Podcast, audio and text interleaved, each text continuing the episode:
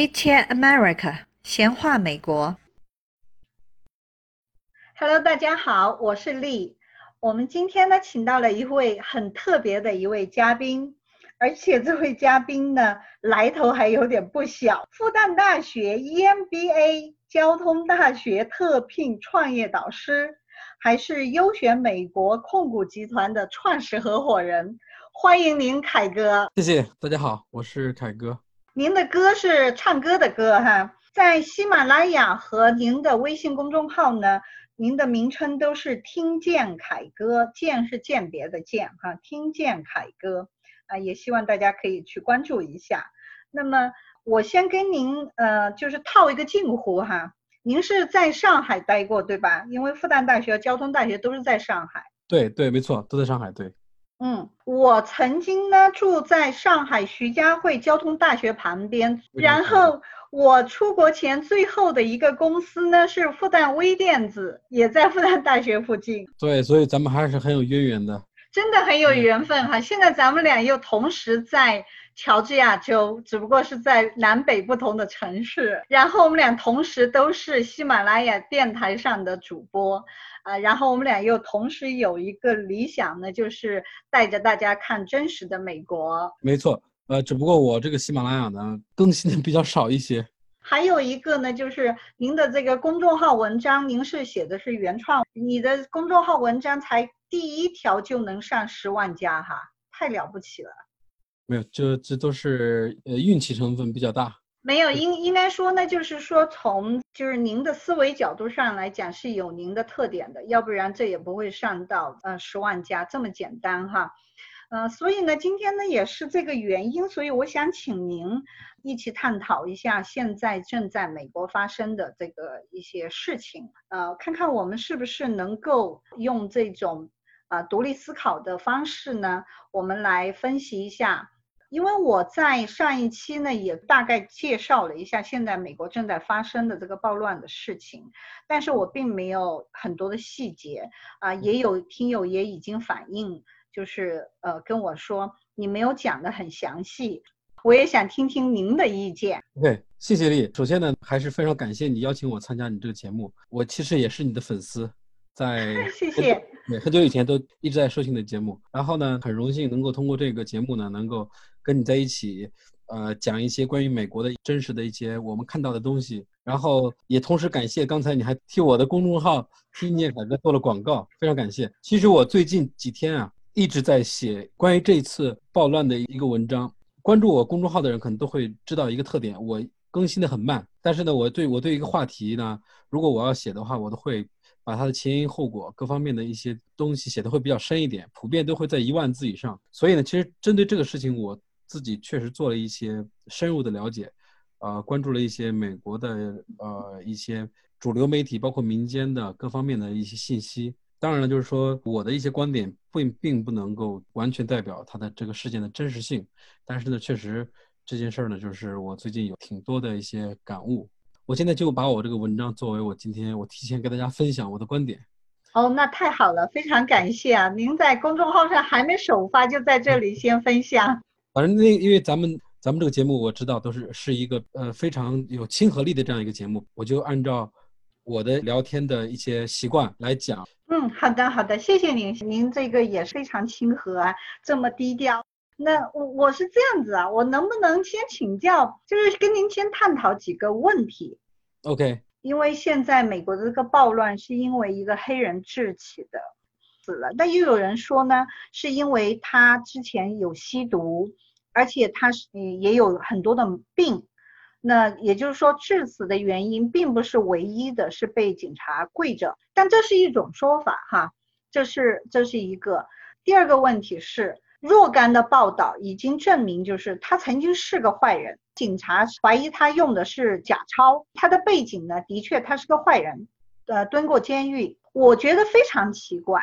他是一个曾经是个坏人，而且他又是个穷人，为什么他才这一死，马上就有律师帮他打官司？我觉得非常的奇怪。OK，是的，我是这样看这个事儿啊。最近根据我的了解啊，弗洛伊德这个事情。他的这个死的这样这整个过程，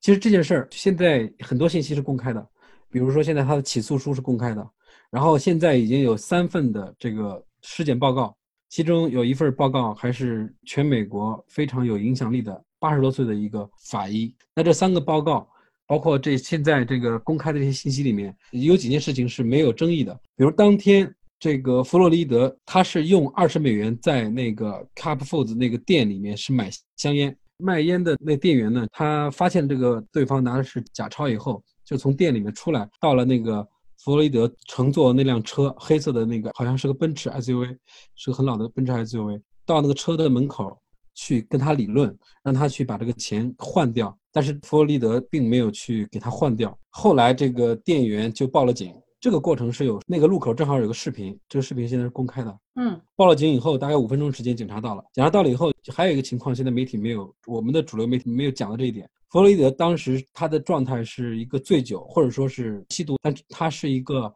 非常非常不清醒的状态。嗯，这是当天当时的状态，这是一个大家忽略的一个问题。另外呢，刚开始的时候只有一辆警车，后来来了第二辆警车，是公园的警察。最后第三辆来的警车才是那个德雷克沙文那辆警车，这也是其中一个细节。嗯，然后另外呢，这个呃，在四名警察把这个弗洛伊德在按在地上的之前，有一段这个情况也是公开的视频，就是说这四个警察他们是尝试让弗洛伊德上警车拉到警察局的。嗯，但是弗洛伊德确实是拒绝了，一直在拒绝，曾一度呢把他推到了警车上，推了一半，但是后来他们没有成功。然后最后呢，有一个视频的画面是，就是弗洛伊德他倒在警车边上，其实不是警察把他按倒的，是他自己挣脱下来，然后倒在地上的，他自己是摔倒的。呃，这也是一个事实。另外，其实当天的时候，就在那个警察执法的旁边，可能两米、三米，不超过五米的距离，至少有三四个人。三四个市民拿着手机的录像的，这些录像也是公开的。我看完这个情况以后呢，我的分析，那在这个过程中确实存在几个情况啊。就首先他们都有责任，这个弗洛伊德本身他是有醉酒的情况，不应该去用这个二十美元的假币，然后也不应该人家找他换的时候也不给人家换，才造成了警察过来。那警察过来了以后，如果他能够配合到警察局去做一个笔录，或者说去怎么样去解决一下的话，这二十元假币并不会造成他很大的问题的。对，这本身并不是一个很大的罪，嗯，很可能当天就会释放，但他可能当天喝喝醉喝醉酒以后，可能就或许他自己也有不为人知的什么原因，反正最终他是不配合警察。反正在美国的话，如果不配合警察，确实这个还是很有很大的风险的。对的，嗯，这是第一个，这是我觉得这是弗洛伊德他本身做的不对的地方。问题，嗯，对。他的问题。那对于沙文和另外几个警察，他们也有过失的地方，在整个八分钟四十多秒的过程中呢，沙文他。用这个膝盖顶在这个弗洛伊德的脖子，嗯，而且是很坚持，就是说中间有民众是是阻拦他们的，让他们，呃，赶紧就是换一个动作，或者说给他换个姿势。包括当时也有其他的警察也建议，但是沙文都拒绝了，就是说这个确实是存在于过失的。啊，因为中间甚至就是说，当那个救护车来的时候，都已经到了现场，在救护车的人下了车到，在这个过程中一分多时间。将两两分钟的时间，这个沙文仍然是没有松开他的膝盖，这个确实是沙文他的这个问题。然后沙文本身呢，他确实有十七次被投诉，其中有大部分还没有处理完。就是说，沙文，我认为他他确实也属于那个在在暴力执法，对，也是属于相对比较坏的那种吧。嗯，对。然后这三个这个尸检报告里面，最后的一份尸检报告，第一份是报告是这个说，这个弗洛伊德他是。他的死因不是因为窒息，但是后两份报告确实是都显示他的死因是窒息，这是明确的。但是呢，他体内确实含有一些毒品，包括他是醉酒，这个这些东西都是也是事实。嗯，但是这两件事要分开，就是说，是不是他醉酒和他曾经吸过毒，或者他吸毒就会导致他当天的死亡，这个其实是要分开的。然后，其实在这个月的六月八号，当地法院会针对这个案件对沙文提起诉讼，第一次诉讼。所以我们在六月八号的时候就会看到一个结果。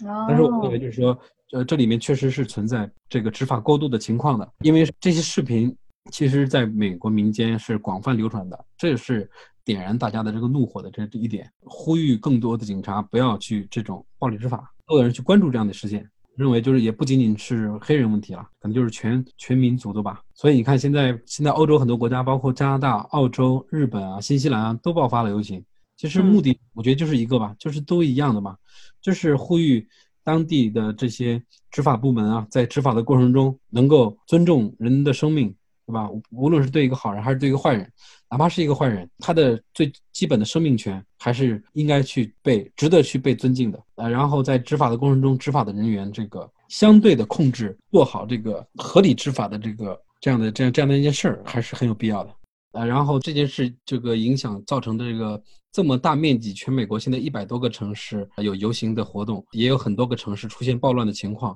我觉得主要是两个原因。呃，第一个原因呢，就是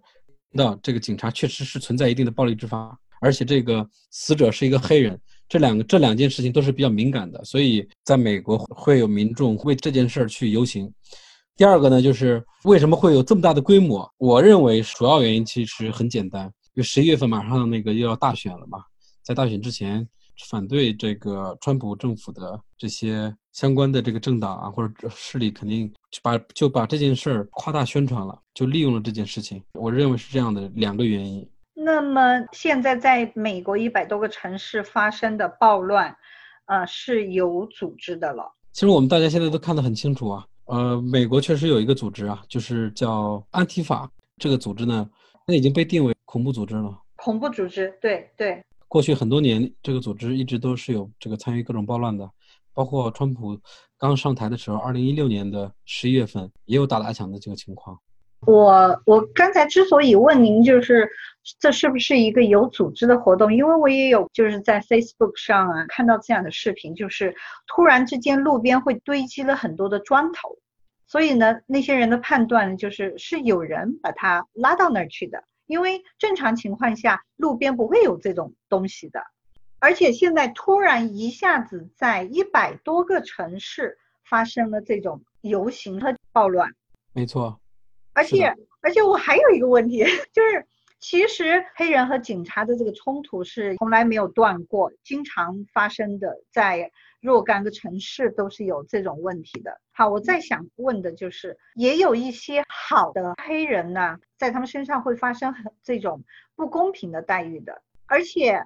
还有一些黑人是被黑人打死的。但是为什么没有其他黑人像支持这个呃弗洛伊德这样子去支持那些被打死的好的黑人？我觉得特别奇怪。对，确实是。这些问题都是客观存在的事实。那么您觉得，就是对于我们来说，当发生这种事情，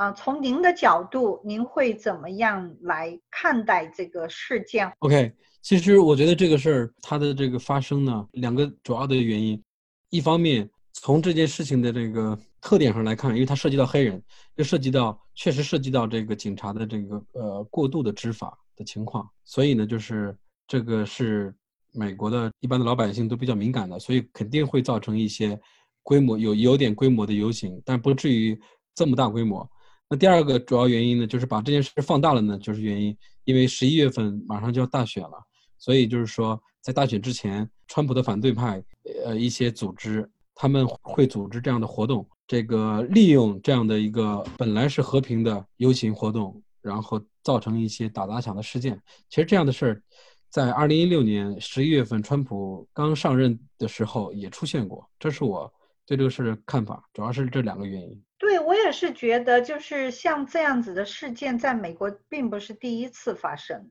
没错，其实就是说，关于这个黑人的问题，包括警察过度执法的问题，其实在我认我认为，其实是一个普遍的一个情况，无论在美国还是在其他国家，因为这个呃。一个国家来说的话，比如像美国，大概有将近有大概一百万的警察的这样队伍，那在这里面有存在一些在这个执法过程中过度的情况，暴力执法的这种情况肯定是存在的。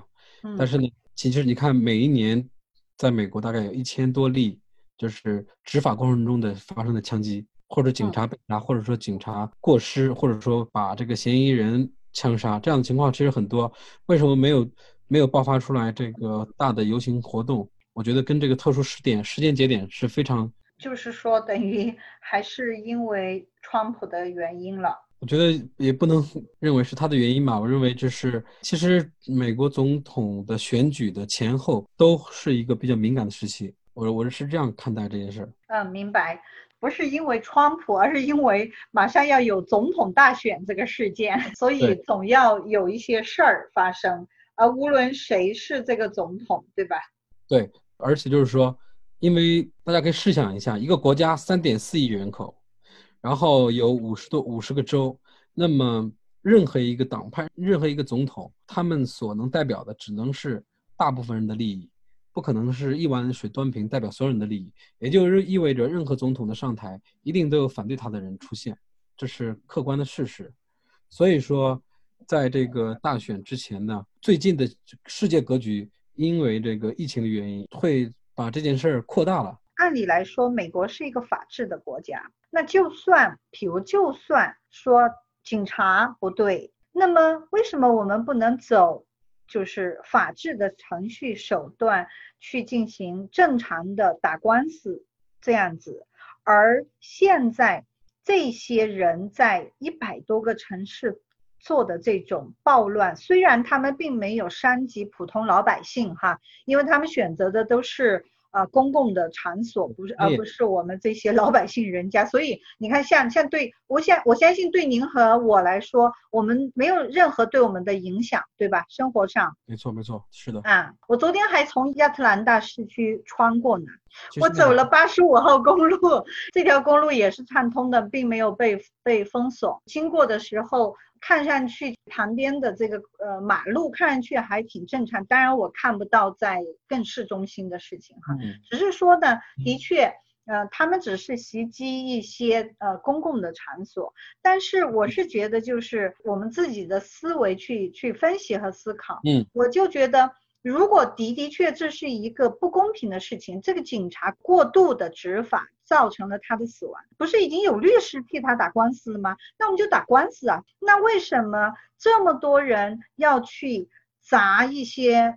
公共的场所，要去砸一些商店，而这些商店还有可能是黑人开的呢？对，有可能对，或者说这些商店或者这些场所中的很多的工作人员也是黑人啊，所以还有我看到他们还去砸那个提款机，这这就明显的不是一个为了正义而进行的一种游行，这已经是上升到了就是违法的这种一个一个事件，所以对我来讲呢。我明白黑人会经常发生一些呃这种类似这样子种族歧视的事件，呃，因为这种歧视就是这种偏见是是绝对存在的。我相信就是在我们每一个人心中，你都有偏见。没错，无论是我们在美国会对不同的人种有偏见，还是我们在中国，我们对不同城市的人有偏见，对不对？对，很正常，对。真真的这是非常正常的事情，但是为什么就是你要把它上升成这种暴乱？你看很多地方在他们这个暴乱分子破坏了之后，第二天就有那个自发的志愿者，然后就是老百姓来清洁，而其中这些来清洁的老百姓中，大多数还是白人，当然也有各种人种，也包括有黑人。所以我是觉得说，呃，我们也并不能够简单的就只是用，呃，黑人受到歧视，所以黑人就应该这样子来搞这样子的活动，呃，而就是说，好像就把他们看成真的就是一个弱势群体。对，没错，确实是的，有存在这个情况。其实我认为就是说，你刚才的疑问啊，包括听众的疑问，其实我觉得非常好理解。首先第一点呢，就是。这次这个大规模的游行活动，百分之九十其实就是和平的，就是表达了对这种暴力执法的不满。这件事儿确实也，我认为也会推动全美，甚至现在全世界很多国家也在参与这件事情。那么，其实我认为一定会让这个在执法的这个相关的部门，比如像警察这样的岗位，会有一定的借鉴意义的，会这个在执法的过程中会更严谨。这是我觉得这件事情的这这个比较积极正面的一点，但但是就是说，至于这个暴力事件、打砸抢、抢银行啊，或者说这个抢苹果店啊等等这些事情的发生，其实，比如像美国现在有一百多个城市爆发，我现在所在的城市，其实严格意义上也不算是这个亚特兰大，我们这个城市今天会有一个游行，但是是一个非常非常和平的游行，也有很多学生参加。那这样的游行其实就是为了一个伸张正义嘛。我就我觉得社会的这个有这样的一个，对，其实是个需要。其实从某种意义上来讲的话，尤其是是一个社会的呼吸或者说自我调节的功能。一个人有这样的，嗯，对。人人是有喜怒哀乐的，是有这个悲欢离合的。然后人呢，所以在这个悲伤的时候，需要一个缓解压力或者缓解舒缓情绪情绪的一些方法。那么社会其实也是需要。所以就是说，我认为正常的游行其实是完全是支持的。对。然后呢，就是说为什么会有打砸抢这个问题？其实现在一百多个一百多个城市这个爆发了以后，其实出现打砸抢的城市，我们现在是可以数得出来的。比如像洛杉矶啊，比如像亚特兰大，还有那个这个明尼苏达州，对，明尼的这个阿波利斯市，还有纽约、华盛顿，其实应该是没有超过十个城市的，就是占比还是比较小的。另外，打砸抢它的规模，就比如说亚特兰大，当天晚上，其实我是开车去了那个奥兰多去看那个火箭发射的，我也我并没有觉得就是整个亚特亚特兰大城市都乱了，其实是在集中那一两条街的。包括华盛顿，对，好像就是集中在呃 CNN 和那个呃 City Hall 那那个附近。对，比如说像洛杉矶，那也是在 LA 的这个 Downtown 的 Downtown。对，比如洛，比如说像华盛顿，那也就是围绕在白宫和那个呃整个广场，呃国会中心的那附近的地地方。就是说我我是我是在表示，就是说打砸抢并不是普遍现象。在整个可能超过一百万人或甚至几百万人参与的这样的一个游行活动当中，打砸抢的事件是极少数的比例，可能不超过百分之五，甚至百分之一都有可能参与的人数。那现在目前为止有一万一千多人被捕，那这个打砸抢其实并不是代表着这个正义的这个游行示威，这里面有很多，我分析了一下，这里面有一些是有组织的，他们是拿着工资的，然后这个有组织有预谋的，这个在打砸抢。其实目的很简单，就是这个造成这样的这个社会的这个不稳定性，然后可能会对到十一月份的大选会有会有一些不利的影响。大部分人是这样的一个，那这里面可能也会有一小部分的，比如说像原来本原本就在市中心的一些流浪汉这些人，哎，他们是不是也是会趁火打劫啊？这个我觉得也会的。我认为，对，跟疫情也有关系。对，疫情也是一个原因，大家可能在家憋疯了。憋疯了这几个月，而且而且本身像呃，可能大多数人是失去了工作，失去了收入，对他们来讲是一种非常非常大的经济压力和精神上的压力，所以所以他们也需要这样子的一种一种示范。而且我刚才觉得您讲的特别的好，就是。虽然说我前面有讲过，就是我们可以走这种法治啊或者什么，当然我也明白，有很多时候法治并不能为每一个人说话，所以您您说的这种呃正义会为像这种示威游行，就是正常的游行，那么其实是达到一种平衡，我非常的支持赞成您这种观点哈。影响了很多人的生活，所以在这个游行中也有一一部分人就是这种被影响的、被极端影响的一些人，所以他们也是要发泄他们的不满，因为对政府啊、对对自己生活的一种不满。没错，其实我最近我也看了很多相关历史，就是其实整个人类历史是每一个国家的进步发展，其实都是跟游行相都都有关系。就社会的进步，我认为是无止境的，没有任何一个体制和制度，比如说美国，美国也不是完美的，那日本也不是完美的，欧洲也不是完美，没有任何一个完美的制度，在任何一个国家都会存在不公平的情况，也都会存在这个弱势群体的这个受害的这种情况，也会出现个别的一些恶性的一些案件或者是事件发生，那这些时候呢，可能。这个是需要更多的声音去支持这些弱者。其实我们也属于弱者呀。嗯，没错，对，是的。从某个角度来讲的话，是的。因为万一有一天我身上发生这种事情，我也希望其他人能够这样子帮我来支持我。我跟你分享一个小故事，这是我去年十一月份我参加过的一个游行，而且我在里面也起到一点点作用。哇哦。嗯，就是在我们这个 f o r s i z e 这个城市呢，就是我们这个社区有一家全美国最大的建筑材料企业，然后它这边有一块地，它要再造一个那个沥青厂。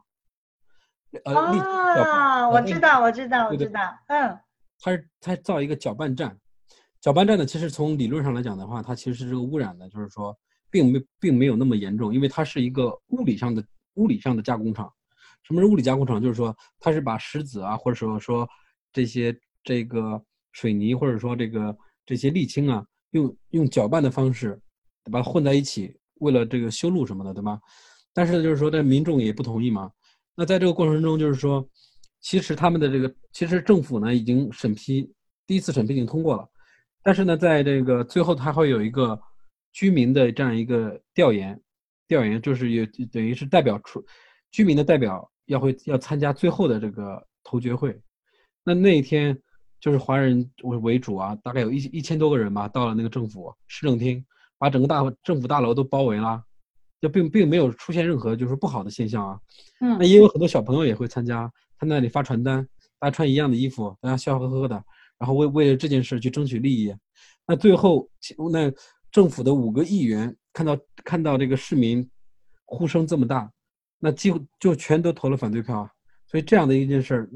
如果说你用法律的手段去处理的话，法律当然是处理这个事情的这个最好的手段。但是，比如像类似这样的事情，是可以用法律的手段处理。但是呢，这样的大大家的呼声呢，可能效果更好、更快、更有效。对对对，我听说过这个事情，嗯，然后就是在民众的这个反对的声音下，最后政府不得不取消了这个项目。对于我们来讲呢，嗯，可能今天我们也无法把整个事件讲得非常的透，因为 我们也是在分析。嗯，也不能代表整个事情的真相，只是说呢，呃，这种分析呢，起码我们是有理有理有据的，嗯，就是我们应该辩证的来看待问题哈。好的，非常非常感谢您的这些呃分享，然后我觉得大家听友们也可以自己做一个分析和判断，您也可以给我们留言。听一下您是怎么看待这件事情，然后经过我们俩的这种分析以后，那么您又有什么样的呃想法，都可以跟我们来沟通啊。谢谢凯哥的这个分享，谢谢谢谢丽邀请。好的，就是如果我们又有新的进展，我们俩又有新的信息，我们可以再做节目，然后再跟大家来探讨。首先第一个。没有谁是是绝对正确或者绝对不对的，只是说呢，我们都是相对的，而且或者说应该是来辩证的看待呃任何的一个问题。希望大家呢能够尽量的呃以事实而不是带有个人情绪、带有个人偏见的去看待任何一个事件。我其实很想跟凯哥在做另一期节目来探讨。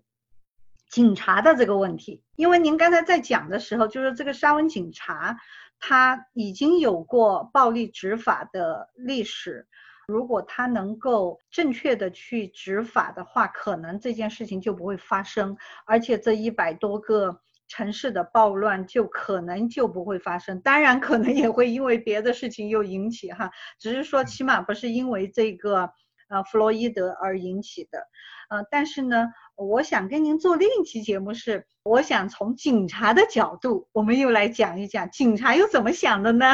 对，是的，是的，是的，是吧？你看，就是可以看一下在监狱的数据，就监狱里面百分起码百分五十以上是黑人，在加州百分五十以上是墨西哥人。如果如果您是警察，您碰到的黑人，可能从您的这个经验和您的训练中已经告诉你了，可能有百分五十的这个黑人就是坏人啊。嗯，Anyway 啊，我们可以找一个时间，然后从警察的角度再来分析。好的，没问题。嗯，好，谢谢您，非常感谢凯哥的这个分享，给我们带来了就是呃不一样的这个视觉，而且呃凯哥也是一个文人，就是您读了非常多的书啊然后我我也希望就是能够以后有机会能够能跟这个凯哥继续做更多的节目把您的这些呃阅读过的书啊您的思想然后更多的分享出来。谢谢你谢谢你的邀请然后那个我也很荣幸能够参加呃这个闲话美国这个节目然后以后有机会的话多通过这个节目我们共同跟大家探讨这个其他的更多的问题吧对谢谢。好谢谢啊。谢谢大家的收听再见。再见。感谢收听下期再见。